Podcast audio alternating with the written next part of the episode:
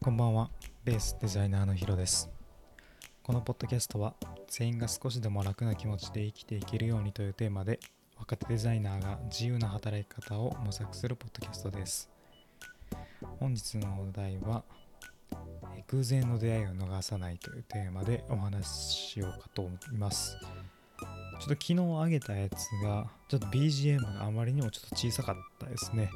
ちょっと慣れなくて、えー、Apple 系のアプリでガレージバンドってあるんですけど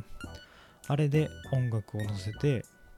配信してみたんですけど、まあ、いつも動画編集とかはファイナルカット使ったりするんですけどガレージバンドあんま使ったことなくて頑張ってやってみたんですけどちょっと音が小さすぎたので今回改善したいなと思います。僕スマホは Android を使ってるんですけど、まあ、Pixel 5って Google のやつなんですけど、まあこの Android アプリでこういう音声を編集するやつないですかね。ちょっと教え知ってたらちょっと教えてほしいです。全然なくてチャッチいやつしか。でガレージバンドもなんかいいんですけどちょっと手間だなっていうのが正直なところなんですけどね。で僕バイクのツーリングで北海道に行きたいなと今思ってるんでその間のポッドキャスト配信をできるだけ手軽にやりたい。まあ10分だけですけどとりあえず録音をして編集アップまでをスマホでできたらいいのになと思いつつちょっと今試行錯誤中です、まあ、これが完成すればねよりハードルを低く自分のルーティンを行うことができるので自分の時間を増やすことができるのかなと思って今ちょっと模索してます。おすすめのアプリなんかあったら教えてください。今日のポッドキャストのお題を考えている時にこの偶然の出会いを逃さないっていうテーマにはしたんですけど昨日なんかめっちゃいいテーマを思いついたはずなんですよ。でも それが思い出せなくてあれってなってて全然思い出せずに今夜になっちゃったんですけど、まあ、ある意味そういうひらめきって、まあ、偶然の出会いだなと思っていて本当にメモすること大事だなと思いました。アウトプットをして何かに残しておく。でそれを見返してまあ今日のポッドキャストなり何なりができたら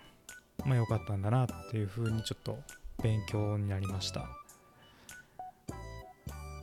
まあこれをしないとどんどん先延ばしになっていくのでメモしておいてもう殴り書きでもいいしもう何でもいいんでどこかにメモしといてバッと秒で取り掛かるっていうことができなかったのがちょっとこう惜しいなというか、まあ、ポッドキャスト1回分のアイディアをなんか潰してしまったような気がして 今ポッドキャストをこうやって喋ってるんですけど今日喋ることによって前のポッドキャストのネタが消滅するんじゃないかなとちょっと不安になってます。やっぱとにかくメモ取らなダメですよね。あのショールームの前田さんのメモの魔力これ僕も読んで実際にやってたんですけど、まやってたというかやっぱメモって大事だなと思ってひたすらメモを取るようにしてたんですよ。で会社員時代のやっていたことは紙のえ裏紙っていうんですかね。裏紙を取りあえず置いておいて、まバインダーに挟んで1日1枚って書いてたんですね。でまあ終わったタスクに関しては線を引いて消していくような感じにしていてで線が引けなかったやつがまあ明日やろうというかそれやっぱ今日やらないとダメだなとかそういうのを思いながら仕事してました。で勤怠管理というかそういうのでまあどの仕事にどれぐらい時間かけたかみたいなのを記録しないといけなかったのでたまにこう勤怠の入力をサボっちゃった日なんかはそれを見返してやるとかそういうちょっとした振り返りもできるメリットもあってまあ1日1ページじゃないですけどメモ取っててそれがすごく良くてまあそうやってしていればねこうたまたま出てきたポンと先輩に言われたことをメモしておけばなんか頭に残っていくと思うし自分の中でタスクのミスも減った気がするのですごく良かったなと思ってますまあ、こうやってメモにして残しておいて、まあ、思いついたことをささっとやってしまう。えー、中田敦彦の YouTube 大学で最近後回しにしない技術っていうのを紹介してたんですけどやっぱり、まあ、内容いろんなテクニックというかそういうのはあったんですけど、まあ、結論、まあ、後回しにして、まあ、やっていないというかっていう状態になっているんだったらまあとりあえずやってる。後回しにせずにやる。っていうことができるようになるとそれは間違いなく他の人との差になるみたいなことを書いてて、まあ、確かにやってるかやってないかってすごい大きな差だと思うのでメモに関してはちょっと改めて自分でやらないといけないなっていうふうに思いました。まあ、ちょっと脱線したんですけど、まあ、この偶然の出会いを逃さないってことで、うん、なんて言えばいいかな。よく会話している中で、人と会話している中で、あ、これ言えばよかったなとか、あの時こう言えばよかったなみたいなのを後悔することが僕多くてですねあんまりこう発言をどんどんするタイプじゃないんでなんか次のチャンスがあったら言おうかなとかそんな感じに後後になっちゃうのが良くなくて偶然の出会いっていうのを逃しがちなんかなって思っています。えー、っとそこでどうしたらいいのかなってこの偶然の出会いを逃さないっていうテーマを、ま考えている中で思いついたのは、えー、メンタリスト DAIGO さんの超習慣術の中で、まあ、イフゼンプランニングっていうものが紹介されていて、まあ、この本のメインとなる部分だったんですけど、まあ、こうなった時にこうするっていうのを決めておく。これがすごくいいというか習慣化するのにいい。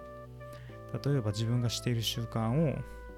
習慣と逆というかやってはいけないことを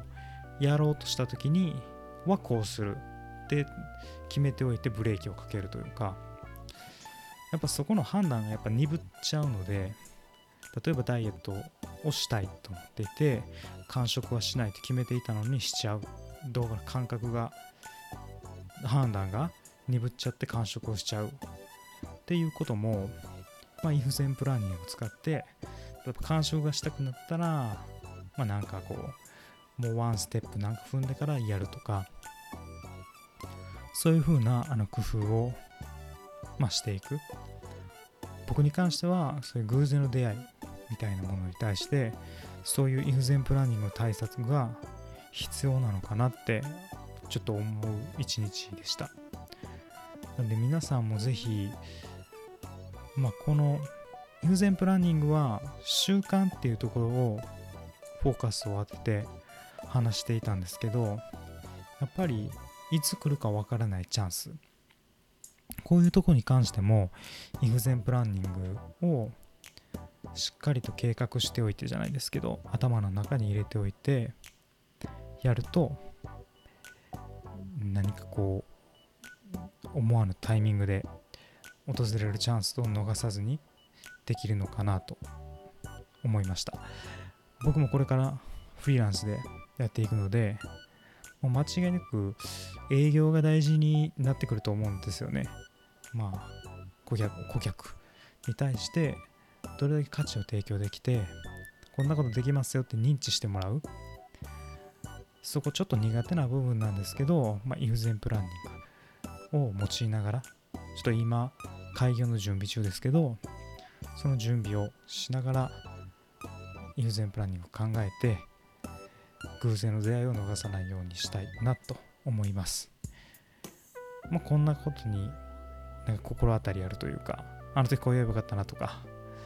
えー、なんかスピード感の求められる対応でうまいことできなかったなとか、思い当たることがある人は、この if 前プランニングっていうのを頭に入れておくと、もしかしたらいい方向につながるかもしれないと思ったので、今日お話しさせていただきました。はい、本日もご視聴は、あ、ご視聴？いつもちょっと最後の下りを忘れちゃうんですけど、聞いていただいてありがとうございます。えー、次回のポッドキャストで会いましょう。お相手はヒロでした。